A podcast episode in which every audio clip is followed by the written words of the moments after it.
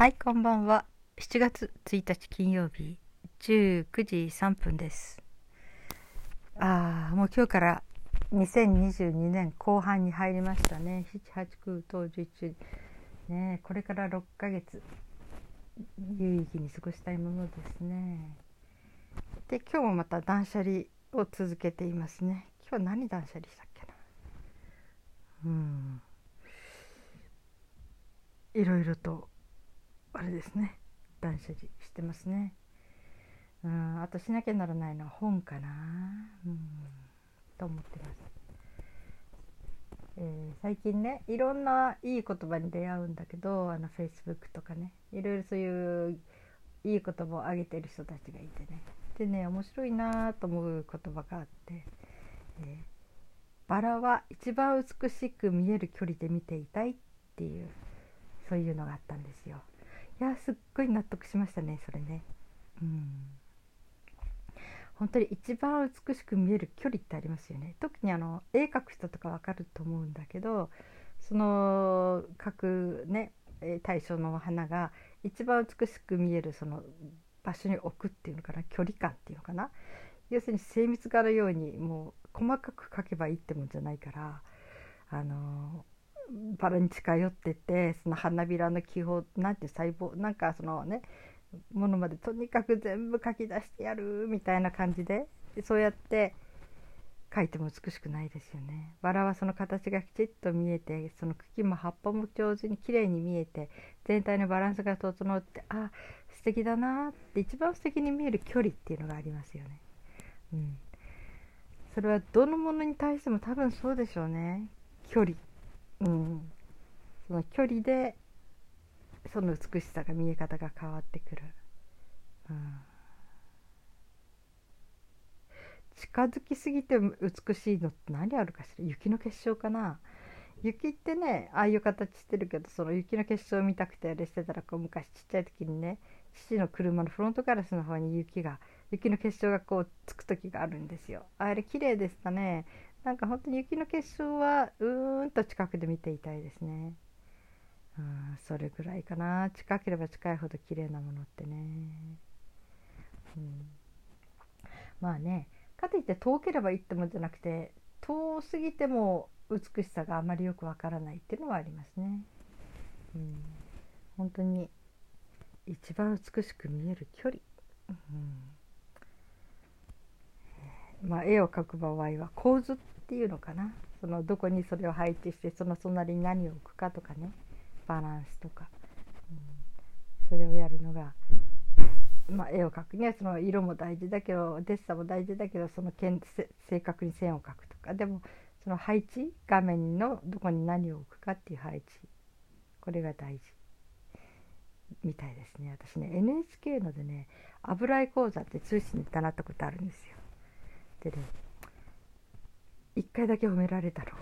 うん。他のは全然褒められてないんだけどね。だから色の感じとか重ね方とか全然素人だしね。本当にもうなっちゃないないと思う。形もちゃんと取れてないし。ただ構図が見事ですって褒められたんですよ。そのお皿の横にこういちごバーッと散らしてテーブルの上で。それを絵にした。で私は感覚であこの感じがいいなっていうね。パラッとした後にこうちょっと微調整して。そうやって書いたら「構図が見事です」ってあって。いやそれすごい励ましになりましたね。あ私自分のその構図の感覚っていうのは信じていいんだとか思ってね。うん。だからそれからすごくいろんな意味で自信持ちましたねその構図。これとこれを配置する時のその一番のバランスとかね。そういうのはね本当に、うん、感覚ですよね。だから自分のその感覚を信じていいのかどうかっていうこと。まあそれを大丈夫ですよそれいいですよってやっぱりなんかそういうふうにねあのちゃんと保証してくれる人がいるというのは嬉しいことでね、うん、そしてまたこれですねあの人との距離ですね。人との距離も、うん、結婚生活っていうのは近づきすぎますよね。まあ子供も産まなきゃならないし子供も育てなきゃならないから仕方がないんだけど完璧にもう恐ろしいぐらいの近さで近づいてきますよね。これは苦手な人っていうのもいるんですね。うんえー昔私がずっと父親のようにもう本当に何でも相談に乗ってもらってた人がいたんですよ。あの教授でね大学のね、うん、社会心理学の教授でしたね。その人がいろんなことを教えてくれたんだけどでもその人はね言ってましたね。その家庭の自分の家に帰って奥さんが頭にカーラー巻いたりとかね。そんな感じの姿は見たくないって言ったんです。だから結婚向かなかったんですよその先生には。うん、やっぱりそういうところも全部要するに楽屋？ね。デートの時はきちっときれいにしていくんだけどその楽屋を見れない、うん、楽屋楽屋見れないというか楽屋が見れてしまう、うん、それはちょっ興ざめするんでしょうね。そういう人にとってはね。要するに全てさらけ出し合ってそれで相手を受け入れていくっていうお互いのリラックスした関係の中でね。そういう本当に人間としての生の触れ合いというのかな、うん、それがまあ結婚生活になるんだろうけど。それが苦手な人は苦手なんですね。うん、でつくづく思いました。あねこういう人の奥さん大変だな と思っていつも朝起きたら化粧してでご主人の前に出てで寝る時は旦那さんが寝てからきちっとするんだけど昔の日本人のなんかどっかの奥方みたいですね。それは大変ですよね。うんだから本当にこういう人は結婚生活向きませんね。うん、でねそのやっぱりロマンチックなんですよ夢を持っていたいんでしょうね。夢っていうか何を嘘で何を現あの本当っていうかってどれも本当ですよね。化粧して着飾って美しくそのね独身時代にデートに現れた彼女。これも一つの真実ですよね。美しい瞬間。うん、思いっきり手入れして、うん、もうそういう瞬間もそれも彼女の真実だし。で結婚してからもう本当にもうリラックスしてもう全てさらけ出して、まあ、ある意味でだらしない格好でその辺に横になってるかもしれないし、うん、まあそんなね全てそれもひっくるめてそれも彼女の真実。うん、これどっちもね、うん、そんなもんだろうって感じで自分もそうだしみたいな。だからもうお互いにこう何でもしらけ出せ合わせてこうリラックスできるのが一番いいよねみたいな。そんな感じを好む人もいる。うん。だからねむずいろいろいますよね。うん。そうね。私はどうかっていうと私もある意味ではどっちでもいいところもあった。全てさらけ出して見える。で全部当然見てて好きにしてればしてればっていうかねまあそのまんまで本当にいいんじゃないかなって思うところもある、うん、それは温かい関係ですよね。うんでもねこういう本も読んだことあるんですよデミアンっていうロマン・ロランじゃなくてヘルマン・ヘッセだの書いた「デミアン」っていう本があってすごく好きだったんだけど多分その中に出てきた話だと思うのね。である人が言うんですね。えー、君は彼女のいいところしか知らない。要するに君に会う時は彼女は着飾ってそして本当に一番体調のいい時に出ていく。だけど僕は彼女の具合の悪い時も全て知ってるっていう言葉があったんですよ。ああこれってどっちがうん本物な本物って言い方変ですねどっちがあれなんだろうな愛情深いんだろうなって、うん、思うんだけど、うん、愛情深いって言い方も変だよね。その着飾ってきてその美しいだけそれじゃだけじゃなきゃ嫌だって言ってるわけじゃないかもしれないし、まあ、きちっとしてくるのはその彼女の気持ちであってね、うん、彼にとっては化粧なんかするよりも素顔が好きだよって思ってるかもしれないしね。全くそれは分かんないんだけど、うん、ただその一番調子のいい時だけしか会わずに済む。ある意味ではこれは、えー、オンラインもそうですね。うん。あのなんかオンライン結婚とかね。オンラインのいろいろなものがあるけどまあゆくゆくはそうなるんじゃないかって噂もあるんだけど、えー、あのリアルの生活はしない。でも結婚して籍を入れて夫婦にはなるんだけどもう画面越しに「おかえりなさい」「おやすみなさい」「いってらっしゃい」みたいな、うん、ちょっとお話ししてね。それでひょっとしたらその2人は一生会わないかもしれない。そして今の世の中だからね。あのさほど遠くない距離。いやどうなんだろう。あの受精卵って冷凍できるのかな？取れたてじゃなきゃダメなのかな？うん。それはちょっとよく分かんないんだけどある程度のそれが可能であればそれから取れたてということいやなんか随分生々しい話になるけどまあね、えー、聞いてる人はほとんど大人だと思うのであれだけどその自分の精子を提供してる人いますよね。うん、テレビでやってたけどその本当に同性愛カップル？で子供が欲しいんだけどもっていう人にそのその精子をてもう300人ぐらいには渡してるとか言ってましたけどね。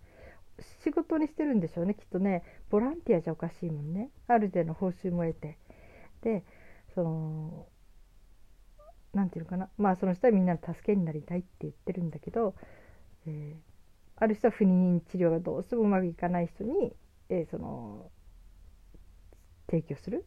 だからどうしてるかっていうとまず会ってそして、えー、んと生でその生で取ってもらう。精子をね男性の。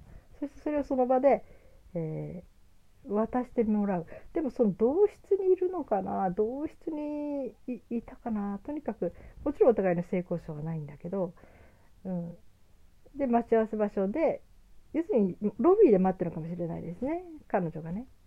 そしてそのお願いされた提供者はホテルの一室、うん、ででもトイレって言ってもそれあまりにもちょっとね殺伐としてますよね。やっぱりホテル一部屋ぐらい取っとくんじゃないのかしらね、うん、でそのホテルで自分でその自分の精子を取ってきてでそれ試験管に入れて相手にその手渡しする。っていうことを言ってましたねテレビでね。うん、これはみんな普通の、ね、時間でみんなが見る時そのアダルトな感じじゃなくてね NHK かどっかでやってましたね。うん、でその人もその顔出ししてね普通に自分はそういう仕事してそういうことをやってるって言って、まあ、インターネットでいろいろとあの需要があるとそっちに提供しに行きますと言っていました。うん、実際問題すごく難しいらしいですからねその精子を提供してもらうということの人のなんか、えーと、不妊治療の時とかなんかいろんな時に最終的にね子供欲しい時に本当になかなか医療機関を頼ってたんじゃなかなかその手に入れられない。だけども実際にそうやって民間でそういうふうに動いてる人がいてね。うん。あこんな話をしててもう13分ですね。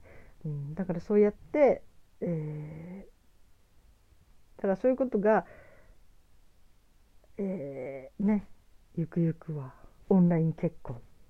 一生会わないでただ精子だけが送られてきてそれが彼女が自分の体内にそれを入れる医療機関で入れるかもしれないしね。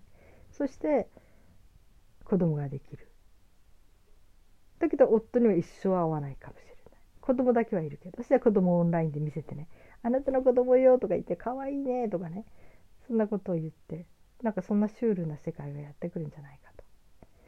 うん、まあそれはちょっと極端な話だけどそれにしてもそのオンラインでの付き合いインターネット上の付き合いっていうのはそうですよね。その人が一番着飾って体調のいい時に会える。で自由に選べる。うん、でそういうとこでだけみんな付き合っていく。これはあまり生の付き合いとは言えないですよね。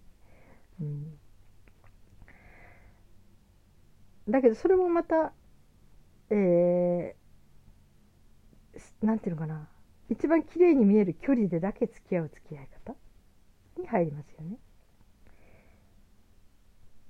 だけどリアルというのはもう本当に一緒に生活しちゃう。とかもう現実生活の中で親友としてとか友人同士とか同じ職場で働きながらとか。そうやって付き合っていく時にはもう本当にいろんなことが見えてくる。うん、まあ特に家庭はそうなのかもしれないけどね。うん、あのねいろんな見なくていいものまで全部見えちゃうん。まあ見せないっていう方法もあるでしょうけどね。その、えー、そのあり方によってはね、うん、だけどまあある意味ではでも一番とにかくさらけ出してしまわなければならない生活、うん、そこでさらけ出せなかったら大変ですよね。どこで生き抜くのって感じですよね。仕事でも緊張して家でも緊張してたら。そういう人があのどっかに流れてっちゃうのかしら。飲みに行ったりとか。あの今スナックなんてあるの？分かんないけどそういうところのママさんとかそういうところにこう惹かれてそこだけに息抜きを求めて家庭もしんどい職場もしんどいとかこれは大変ですね。あそれとか愛人宅、うん、とかそういうことになるのかもしれないですけどね。うん、だから一緒に暮らしながら相手に幻想を持つのは不可能ですよね。特に面白いのは兄弟がいるあのね私ね男の子の多い大学にいたんですよ。その時にあのー、男友達もちろん周りあまり男しかいないから男友達ができるんだけど面白くてこう女性と割と気楽に話せるフランクに話せる人には兄弟に姉か妹がいるんですね。割とこうきちっきちっとしゃちこばってしゃべる。っていうようなタイプは男だけの兄弟なんですだから男だけの兄弟っていうのは、まあ、母親でねある程度女性のいろんなものは見てるのかもしれないけどまだどっかあの女性に対してロマンスロマンを持ってるんですね幻想。うんまあ今は男女共学だから結構学校とかでね女性のいろんなものを見ていけるからそんなに幻想を持つ人は少ないかもしれないけど例えばまれにねそのずっと男子校一筋で来たとか女子校一筋で来たとか。そういう場合は幻想を持ちやすいでしょうね。うん、夢だけが膨らんで、うん、白馬に乗ったおじ様。そんなことをあれするようにして今いるのか分かんないけど望む人ね、うん、でもそういうような風にして男性にしてみればこう女性のこうえー、幻想ばっかり。まあ驚愕だから全ての女性には持たないのかもしれないけどね幻想は。ただ好きになったらもうその人だけは違うって思うのかもしれないですね。今までの女性とは違って。その人だけは夢を裏切らないだろうって。まあ3ヶ月もすればその熱は冷めるんでしょうけど、うん、まあそんなんで、えー家庭の中に入ったら見なきゃならないもだから本当に憧れた人こんな人に出会ったことがない素敵な人っていうのと人とは暮らさないに越したことはないですね。近づきすぎないのが一番いいですね。夢は夢のままで終わるのが最高だと思います。うん。私はそう思うんですね、うん、近寄ってももうあとは幻滅しかないからね。それが初めからひどいやつだとか思って何この人とかもう何とりもないじゃんと思って付き始めた人が徐々に徐々にいいところが見えてくる。それはちょっと素敵ですよね。あれ？結婚したら？えこ意外と優しいじゃんとか。いや真面目。いや意外と誠実さいやいい人だったねこの人みたいな。時にお見合いとかもそうかもしれないけど、うん、それとか惚れられて結婚してもしゃあないかここまで見込まれたんなら結婚しようか特に好きでもないけどと思いながら結婚したらだんだんだんだんその人の人柄の良さに、えー、こうなんていうかな心が本当に打たれていってっていうななんかそれおとぎ話あダメだ私なんてこうそういう夢のない話ばっかりするんだいやそういうこともあるかもしれないしねうんだからなんていうのかな本当にえーそう私もね昔憧れた人がいてね、うん、すっごい憧れた人で。でその人がでも自分はわざ君にね自分のいいところしか見せてないって。もう結婚したらあとはもう悪いところしか残ってない。幻滅するだけだと思うって言われたことがあって。ふーんとか思ったことがあってね。そういうもんかとかね、うん、まだ若かったからね私もね。ただねそう。憧れてる人本当にね素敵だなって思う人であればあるほど近づかないに越したことはないですね。だって人間みんな同じだもの。怒りもするし泣きもするしわめきもするし傷つきもするし。まあ優しくもするかもしれないけどね、うん、その人が完璧に素敵な人に見えるのは一時の魔法ですね。えー、かな憧れというのでこう脳内がわーっとピンク色になっちゃってる、うん、その影響で全てがそういうふうに見えてくる。っていうことは、うん、あるかもしれない。でもそれを壊すのが共同生活ですね、うん、だから憧れてる人とは一緒にならないのが一番いい。近づきさしない近づかない方がいい。ある程度の距離を持ってその距離を持ちながら憧れのままで終わらせるのが一番いいのかもしれない。憧れてる人の場合はね、うん、憧れじゃなくてとにかく一緒に暮らそうっていうか一緒に暮らしてもどんなとこも出し合ってさみたいな、うん、そういうね、まあ、あんたろくでもないけどまあいいとこもあるからなんとか付き合ってやるよるくらいのそんな感じのノリで一緒に暮らすってあまりないかな。そうだといいんだけどね、うん、初めからそういう感じで、えー、ずっとそんな感じで最初から最後までそんな感じっていうのはすごい素敵だと思うんだけど。でもねどうしてもね恋愛結婚とかねいうものはある種言ってました恋愛はいや昔のお見合い結婚は冷めたスープを少しずつ少しずつ温めていく。で、えー、恋愛結婚は熱々のスープをだんだんだんだん冷ましていく。それが恋愛結婚。言った人がいてうーんなるほど。って思いましたね。あだから。ねえ。まあ、恋愛のそのわーっていうねテストステロンだったっけ？そういうホルモンがまあ性的なね。あれ。でこう燃えたぎってるというかそういうのは3ヶ月って言ってますね。動物的に。3ヶ月。それ過ぎたらその方はもう何のあれも湧かなくなってくる、うん、次に新しい人と出会えばまた湧くんだけど同じ人はもうそれでおしまい。あと残るのはお互いの本当に人間としての思いやり。思いやりとかあとはもう誠実さとかもう恋じゃなくて本当にこの人をずっと一生大切にしていくよっていう苦労を共にしながらというね。そういうまあ愛情なんでしょうね。うん、まあそれがねうまくいけば結婚の成功だしそれにお互いが飽きちゃってとかもうダメとかね無理みたいになっちゃったら離婚だしね、うん、相性っていうのもあるのかもしれないしね、うん、でも人間ってね完璧じゃないからね。うん。結婚生活の間間ただ幸せでしたって。それもまたちょっと変な話。どっちかすごい無理してるみたいな感じもしますけどね。はい。なんか夢も希望もないようなこといっぱい喋っておりますが。だからバラは一番美しい距離で見える距離で見眺めるのが一番いいっていうこの言葉は本当に真実だと私は思ってます。だから人と接する時もうん何かとの感覚趣味との自分との距離感とかね、うん、のめり込みすぎず。だけど自分がね本当になんか大事な時にはその趣味が助けになることもあるし。だからね本当にお酒じゃないけど飲むのはいいけど飲まれるなみたいなあんな感じ、うん、ですね。